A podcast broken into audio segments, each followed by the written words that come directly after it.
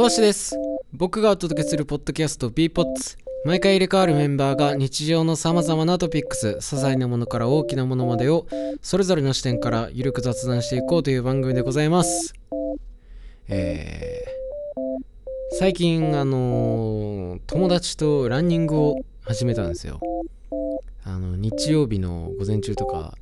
巻いてる時間にねあの友達何人かと集まって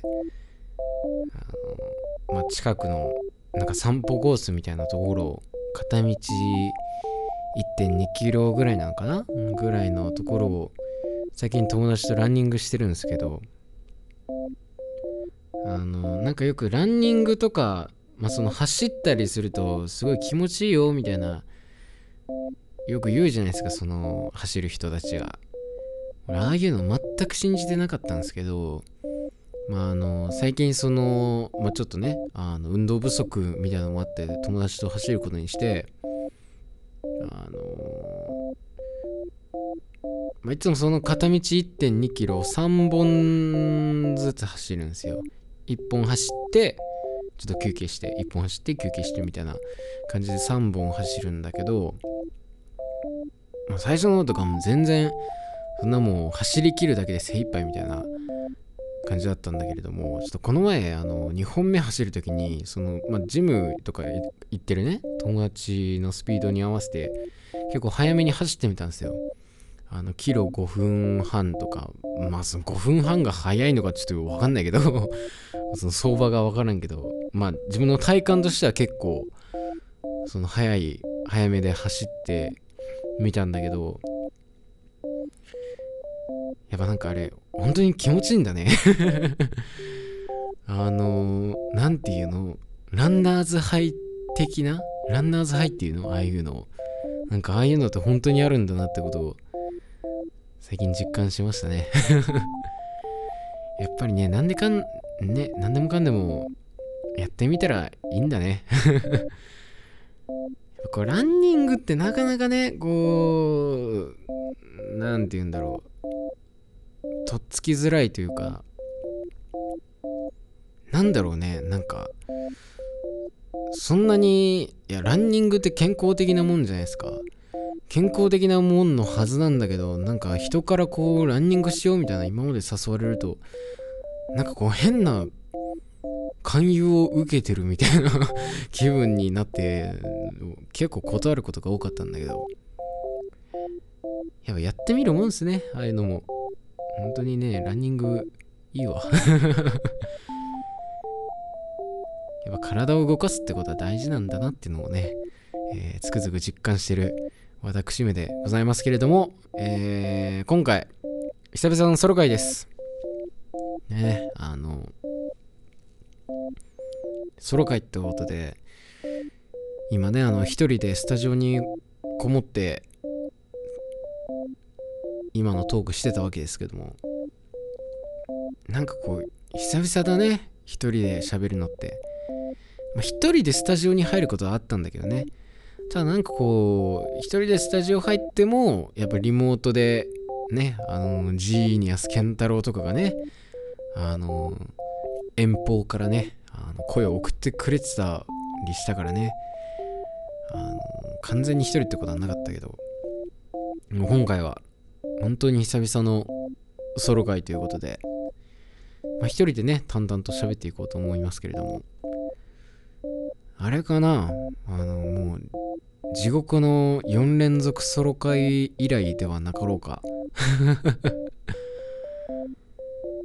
うん、いや、本当にあれ以来じゃないかな。本当に久々に一人で喋るんで結構緊張してますね。なんかこう、スタジオの鏡に映る自分を見ながら一人で喋るっていう、なんか本当になんか、なんか不思議な感覚ですね。なんか自分と会話してるみたいな。まあそんな変な空気の 中ですけれども。まあ今日はですね、あのー、タイトルミュージックということで、まあなんか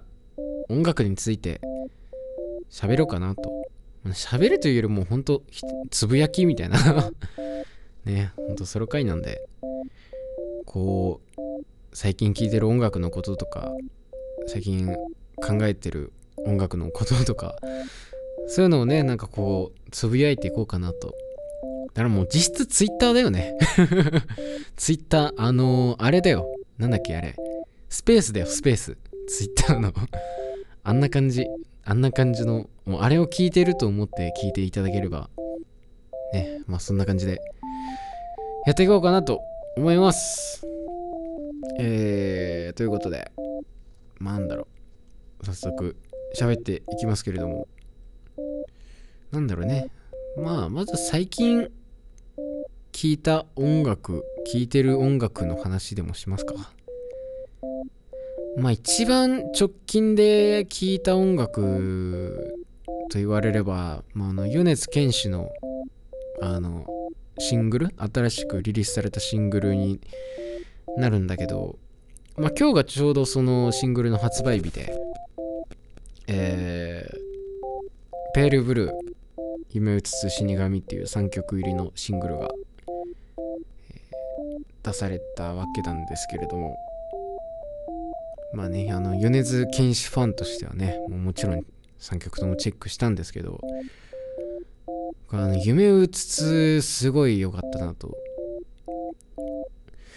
なんかあれまたねあの感電の時と同じで石若俊さんがドラムをね叩いてるみたいで。やっぱね、あのー、なんか石若さんのドラムの音ってなんかすごいタイトな感じがして、俺なんかタイトな音が好きなんですよ。なんかこう、あんまり音がパインって伸びない、パシッっていう歯切れのいい音というか、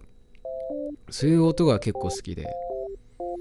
なんかだからドラムが本当タイトになってるだけでちょっとテンション上がっちゃうみたいな そういうちょろい男なんで、うん、あの曲すごい良かったですね。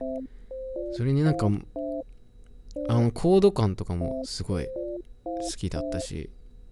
なんかリリックがすごいいいなと思いましたね。今回そのシングルリリースにあたってこう、まあ、本人がいろんなところでインタビュー受けてる記事とかを読んだんですけどあの「夢うつつ」っていう曲に関しては米津玄師が結構その怒りを込めて書いた曲だってのをそのインタビューの中で話しててなんかそれを見た後にフルで曲聴いてまあなんか確かになっていうのは。うん、なんか曲があの急にパッと始まったりブツって切れて終わったりっていうところとかもなんかそういう何て言うんだろう。ちょっと暴力的というか乱暴なエッセンスを感じるなと。やっぱその怒りみたいなのを表現するというか作品に落とし込むのってなんか結構ね難しい気はしてて。やっぱそういうなんか怒りとかそういうドロドロしたものをあのそのまま吐露したらそれは本当になんかこうただのいびつなものというか本当にまがまがしいものになっちゃうじゃないですか。やっぱそれをどういう塩梅で表現するのかってまあその作家のなんか偉そうな言い方するとセンスというか 力量みたいなものが出ると思うんだけれどまあなんか今回その確かに怒り的なエッセンスのあるまああの曲の構成だったりリリックに出てくるワードだったりはあったんだけれどもただ全体としてはすごい軽やかな印象で、えー、うん、その怒りみたいなのをやっぱしっかりポップソングに落とし込んでるっていうのがやっぱさすがだなっていうのは感じましたね。なんかあの「夢うつつ」って曲のリリックでなんかあの広告をん？広告を携えて飛んでいく紙飛行機どこまで飛んでいくんだろうみたいなリリックが A メロまああの最初の A メロで出てくるんですけどあそこのリリックめちゃくちゃ好きですね。なんか広告を携えて飛んでく紙飛行機っていう ワードがなんかすごい紙飛行機ってすごい無邪気な感じがするじゃないですか。でもなんかそこにこう広告を携えて飛んでいってるっていうのがなんかこう生々しいなっていうやっぱ今回のその「夢うつつ」って曲はあの、まあ、ニュースゼロのテーマソングっていうのもあってあの、ま、時間帯も深夜だしその一日の終わりってことであの理想と現実を行ったり来たりするような、えー、曲にしたいみたいなことをなんかニュースゼロのまあその夢うつがテーマソングに決まりましたみたいなのを発表してる時のインタビューでなんか語ってたんだけどそういう、うん、なんかリリックのそういう節々にそういう表現がいっぱい散りばめられてたというか、まあ、その紙飛行機のことだったり、まあ、手に入れてはなくしていくみたいなそういう正反対のその対比的な、うん、表現もすごい多かったなっていう、まあ、すごく言葉の組み合わせの発想が柔軟だなっていうのは本当毎度思わされますけどね。あの米津玄師の曲を聴いてると。なんか単純にこう難しいボキャブラリーを引っ張り出してくるっていうだけじゃないというか。まあなんかねあのなかなか普段聞かないような単語を引っ張り出してくるみたいなのは結構あるんですけど米津玄師の歌詞で。ただなんかそれただそういうのを引っ張ってきてるだけじゃなくてそれになんかこう何て言ったらいいんですかね。こう柔らかい単語というかそういうのを組み合わせて歌詞を作ってるのかなっていうのは毎回思いますね。うん。まあ、あともう一曲この「ペイルブルー」っていうこの曲に関してはあのまあ正直ちょっと「ペイルブルー」初めてパッと聴いた時なんかそんなにあんまり自分としては刺さる曲ではなかったというかなんか割と普通の J-POP だなみたいなのをあのさらっと聞いた時は思ったんだけどもちろん後々こうじっくり聞いてすごい構成面白いなとかそういうのは思ったんだけどうんなんか割とうん使い古された J-POP というかなんか特別新しいもんが出てきたわけじゃないな みたいなのがちょっと正直な感想だったんだけどなんかそれもあのシングルのリリースのインタビューを見てそこでなんか語ってたのがまあ今回ラブソングを、えー、今一度書こうっていうことになってまあそのじゃそもそもラブソングとは何だみたいな恋愛とは何だみたいなことを考え直した時にあのー、まあ音楽ってのはある種こうナルシシズムを助長するような効果があってえー、まあその中でこうポップソングポップスで一番強度を持ってんのがラブソングなんじゃないのかっていうことを考えたっていう話しててなんかそこに向き合うにあたってやっぱこうなんか変にあの上品に仕上げようとしちゃいけないなってことを考えたっていうふうに話しててだからもう本当まあ、下品にというかこう浅ましいくらいにまっすぐなこう表現を表現というかをしなくちゃいけないんだっていうことを考えたみたいなことをインタビューで語ってて、まあ、なんかそれ見てなるほどなって思いましたよね。うん、まずそのインタビューの記事でもう一個言ってたのがなんかこの曲の構成まああのこう幸せな時期とあのこう別れる時期みたいなのがこう歌詞の中で入れ替わり立ち替わりみたいな感じの構成になってるんですけどなんかこの構成のヒントになったのがブルーバレンタインっていう2011年の映画があってなんかその映画がまああの、まあ、最終的に夫婦が離婚するっていう映画なんだけどそこに行くまでにこうあの仲悪くなっちゃったその夫婦の今の時間軸のやつと昔の、えー、すごく幸せだった時期の2人のその映像が切り替わっていく切り替わり映されていくっていう映画があって、まあ、その映画みたいな表現がしたいっていうようなことを本人が語ってて、まあ、それはすごく面白いなと思いましたね、まあ、僕実際にその映画を見てみたんですけど。確かになるほどなっていう。なんかその「ペールブルー」っていうタイトルももしかしたらそこからあの引っ張ってきてんのかなっていう。その映画全体の印象としてもこう映像が青々としてるというか何て言うんですかね。そういう、うん、青っぽいところとか結構あって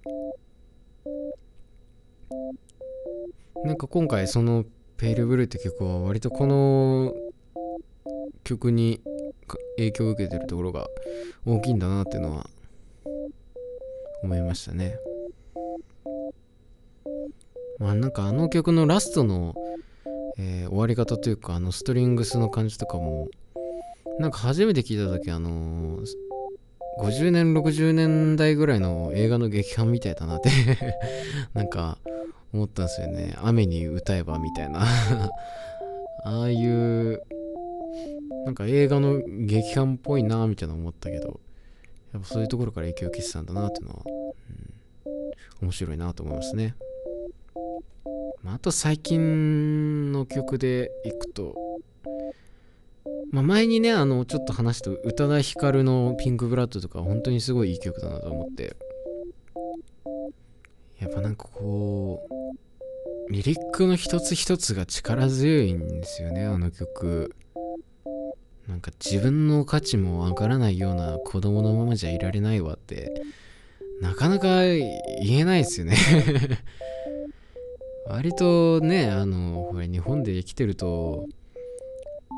やら謙遜だの、こうね、腰を低くするみたいなのが美徳として語られたり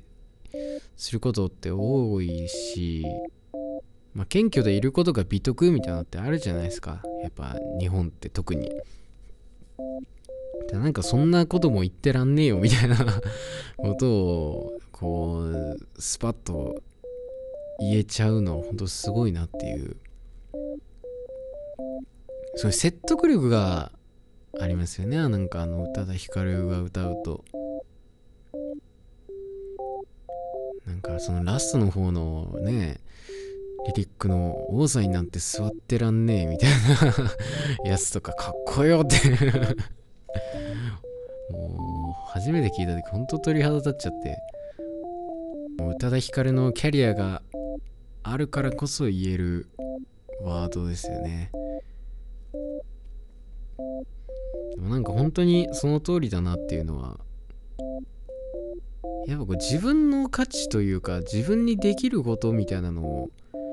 あのやっぱ把握しないとダメだなっていうのは本当に思ってなんかこう自分は大したことないみたいなのをこう割と言いがちだけれども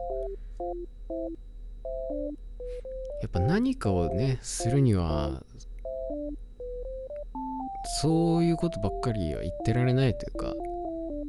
やっぱ自分に何ができて何ができないのかっていうのを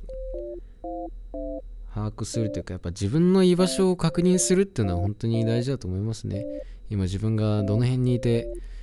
えー、何がしたくてこうどうすればいいのかみたいなのをやっぱ逐一確認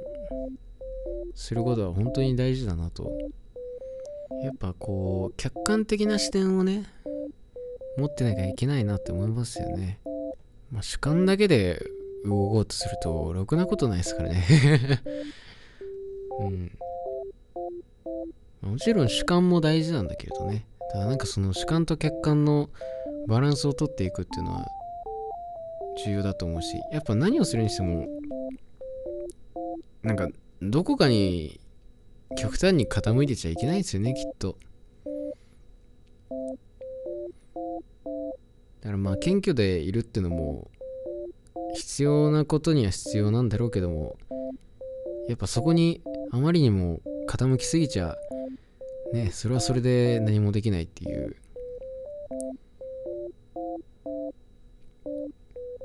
まあだからそういうバランスを取るのは大事なんだなってのはなんかああいう曲聴いてて思わされますねなんかこう音楽聴いてて思うのは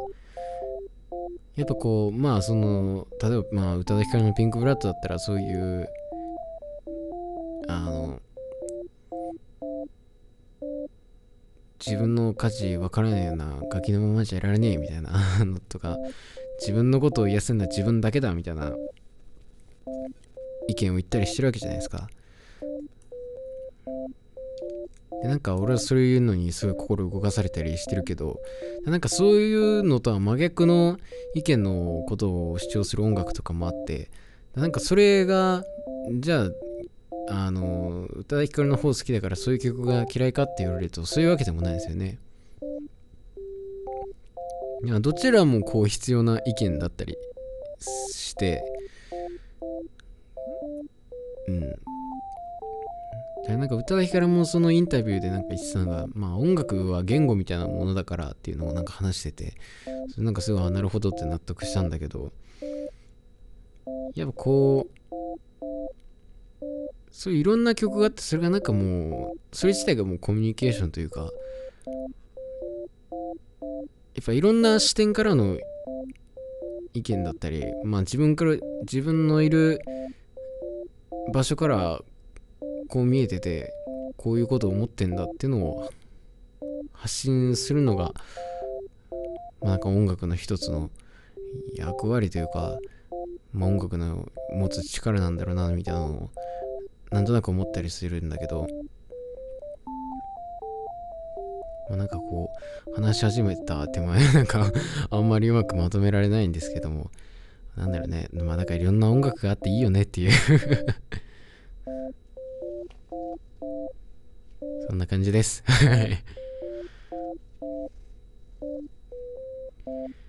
あと最近聞いておーってなったのはやっぱ東京事変とかかな。あの、今回のね、あの、このポッドキャストのタイトルのミュージックっていうのも、まあちょっとそこから拝借したところはあるんですけど、まあ、東京事変のアルバム、すごい良かったな。もう1曲目とかびっくりしちゃったよね。なんか、東京事変がヒップホップやるんだみたいな、ヒップホップっていうかラップか、なんかオールドスクールのラップみたいなあのなんかやってて、なんかすごいとこに手出したな、みたいな。でもまあ、東京事変のすごいところはやっぱ何してもやっぱちゃんと東京事変になるんですよね。どういうことしても。まあ、やっぱそれはすごいなっていう。最近東京事変結構メディアの露出をまあ意図的に増やしてるじゃないですか。なんかこう、なんか NHK のなんか番組とかいろいろハイジャックしたり、ハイジャックっていうか電波チェックみたいにしたり、あと最近なんかカンジャム？カンジャムをなんか東京事変のメンバーがやってなんか変ジャムっていうタイトルでこう東京事変について語るみたいな番組とかやっててあとなんか YouTube でもねなんか変な料理料理番組みたいなのを配信したりしてますよね。なんか最近すごい表に出てきてるなってなって。なんかこれもその東京事変のあのインタビューの記事読んだんだけどやっぱなんかこうりんごさんなんか割とそのやっぱ東京事変は J-POP としてやっててあのなんか結構その椎名林檎の書く曲とかってこう難しく見られがちというかこうなんかこう社会的なイシューとかそういうのがなんか込められてるんじゃないかみたいな目でこうやっぱ見られがちなのがあるけれどなんかもっとこう単純にポップソングとして、えー、聞いていただきたいみたいなことを話しててなんか最近そのメディアにメディアというかこう YouTube やったりテレビにいろいろ出て急に出だしたりしてんのもなんかそういう活動の一端なのかなみたいなのを思いながらテレビとか見てたんですけど。でもあのカンジャムのやつめちゃくちゃ面白かったですね。あの椎名林檎がその自分の発声法いろいろあるみたいなあれなんかどうやって意識してんすかみたいなのを聞かれた時に。まあ私はあのバイオリン弾いてるからああいう歌い方になってるんだみたいなのをあの話から入ってだからやっぱこう鳴ってる楽器の音に合わせてこうある種のこう反射神経というかスポーティーな部分で反応してやってるみたいなことを話しててあそうなんだって なんかすごい面白かったですねあの話。なんだろうな。最近聞いてる。まあだから割と、うん、なんか最近 J-POP 聞くことが多いですよね。まあもともと結構 J-POP 聞いてるんですけど。うん。まあ、あと中村佳穂とかかな「アイミル」って新曲出てあれなんか竜とそばかすの姫あの細田守監督のこの出る映画の声優やることも発表されたりしててなんかやっぱりあの世代すごいなっていう中村佳穂とか常田大輝とか米津玄師とかあの辺の世代の人たちがやっぱ今すごいそういう日本のこうメインストリームのエンターテインメント引っ張ってるんだなみたいなのをやっぱさらに実感する機会増えましたね。でこそその竜とそばかすの姫だってミレニアムパレードがね、あの主題歌書き下ろしで、まあ、あのボーカルを中村佳穂がっていう感じでやったりしてて、やっぱあの世代なんだなっていうのあと最近最近というかまあちょっと前だけど J コールの新譜とかめちゃくちゃ良かったですね。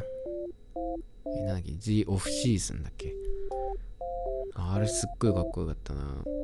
なんか先行配信されてさインインインタルードだっけ？あの曲の J コールのフローがめちゃくちゃ好きで。すっごいかっこよかったな。ま、あのアルバムの中でも特にあのなんだっけ？プラプライド・イズ・デビルだっけ？あプライド・イズ・ザ・デビルか。あの曲が特に好きで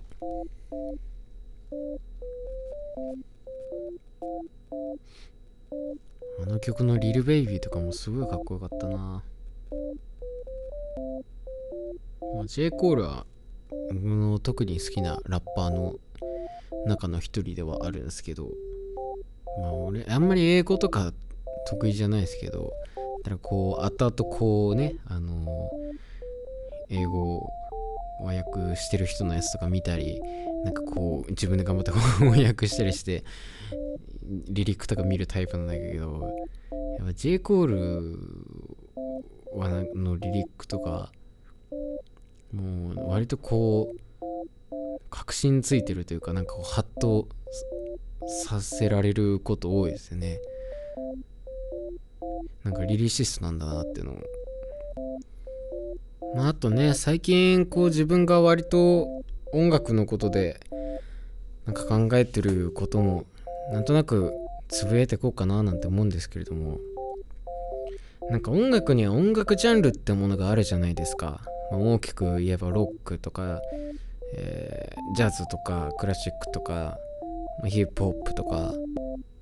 まあ、R&B ソウルとかまあ上げていけばきりないですけど。なんかそういう音楽ジャンルってあると思うんですけどなんかそのジャンルってどうなんだろうなみたいなのを考えることが多くてっていうのもなんか自分があまりこう音楽をジャンル分けして聞いてこなかったタイプの人間なんですよ。っていうのもあの、まあ、自分がこう音楽を聴き始めた中学生ぐらいの頃って、まあ、あの自分バンプ・オブ・チキンが好きであのそこからこう音楽に目覚めたというかまあそこからねいろんな音楽を聴くようになったんですけどあその自分が音楽を聴き始めた中学生時代の頃とかってまああの周りがみんなボーカロイドとかを聴いてたんですよ。ボーカロイドがすごい流行っててそれこそねあの米津玄師が8、まあ、8として8名義で活動してたりしたりあとなんだろう。まあなんか千本桜とかなんかなんだっけカラクリピエロとかなんかこうちょっと曲名ばっかりで人の名前出てこないけど。なんかロストワンの合国とかなんかそういう曲またチルドレンレコードみたいななんかそういうボーカロイドの曲がすごい流行っててみんなこぞってボーカロイドを聴いてるみたいな時期だったんですけどやっぱそのまあボカロの中でもまあいろんなジャンルの曲はあったにはあったんですけどただその全部ボーカロイドとして聴いてたんですよね。そのボーカロイまあ特に自分の周りはですけどあまりこれはあのボーカルの中でもこうジャズだねとかロックだねみたいなことを言って聞くような人たちなんていなくてもう全部もうどんな曲だろうとそれはボーカロイドとしてあの聞くってことをがもう何て言うんですかね。そういう音楽の聴き方をしててな音楽の聴き方というかなんかそういう聴き方がそのボーカロイドでなんか培われてて あのまあ自分もその周りの影響でボーカロイドとか聴いてたんで自然となんかもうそういうジャンルみたいなのを全く考えないであの聞くことが多かったんですよね。だから本当にざっくりバンプ・オブ・チキンはロックバンドみたいな なんかもうそういうざっくりとした認識でしか音楽を聴かないみたいなのがあってだから本当に本当ここ最近まで曲のジャンルなんて全然意識しないで聴いたりしてしてたんですけどなんかこうまあ多分ここ数年で、まあ、さらにこういろんな音楽を聴くようになってやっぱこう音楽の話をしようってなった時にやっぱ音楽ジャンルの名前を知らないとなかなか話しづらいというかどう表現していいかわからないみたいなことって結構多いんですよ。でこの曲何っぽいとかそういう時にこうパッとあのやれファンクだやれパンクだやれなんだろう何やるかな、まあ、グランジだニューウェーブだ、えー、ポストロックだまあヒップホップだったらなんだろう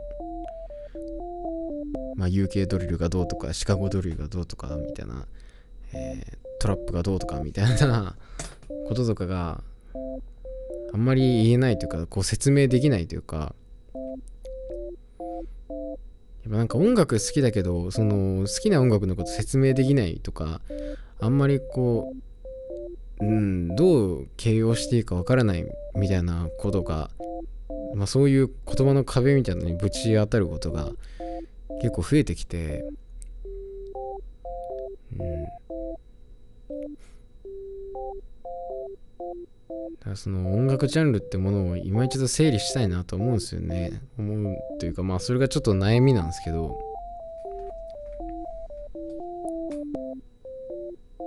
ただねまあどうなんだろうなっていうそのもう今の時代音楽ジャンルなんて意識しなくていいじゃんっていう意見も結構目にすることあって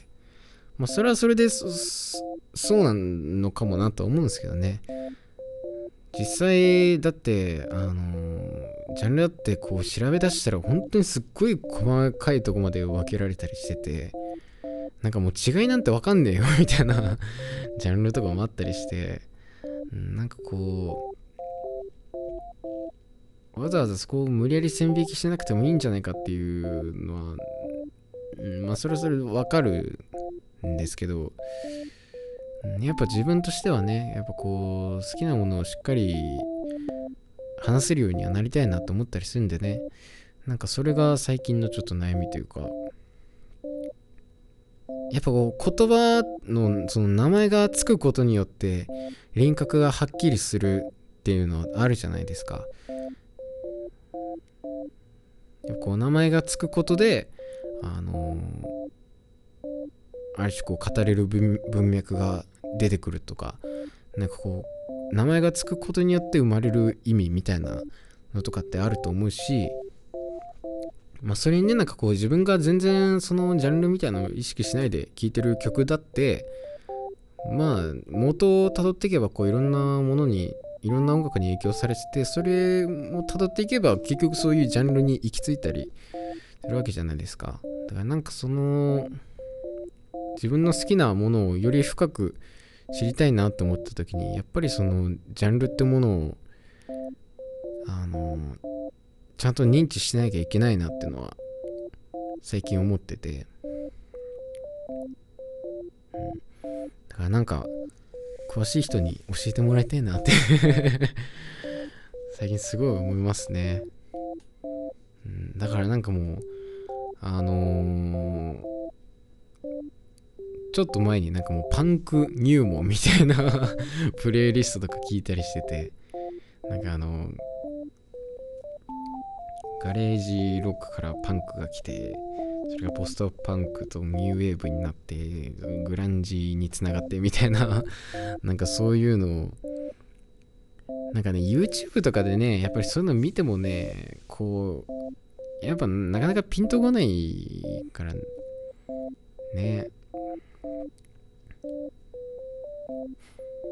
うんまあなんかそういうのを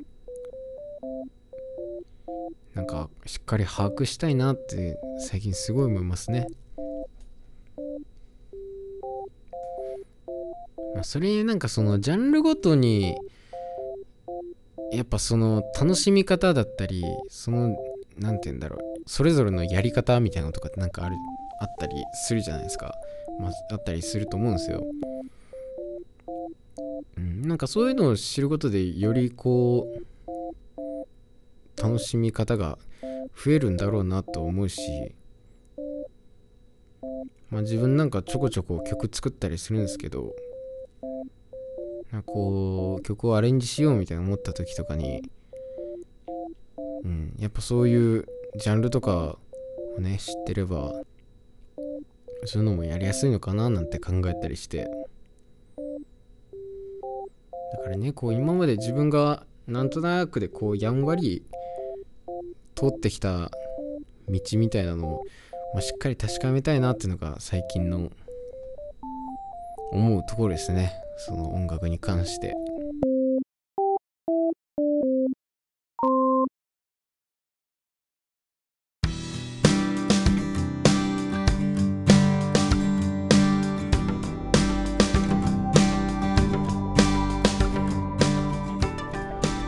はい、ということで、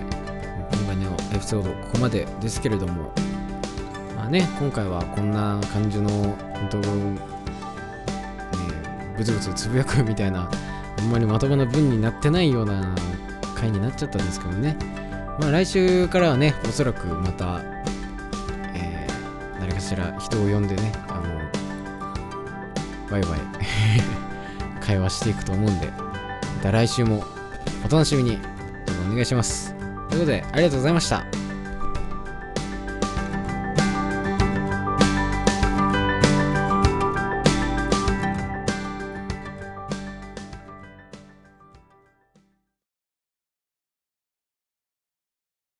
ということで、今回のエピソードもいかがだったでしょうか？もうね、久しぶりのソロ回、本当に変な感じになっちゃったんですけど、また次回からもね、お楽しみにお願いします。次回、ドラマチックに行きたいぜ。お楽しみに。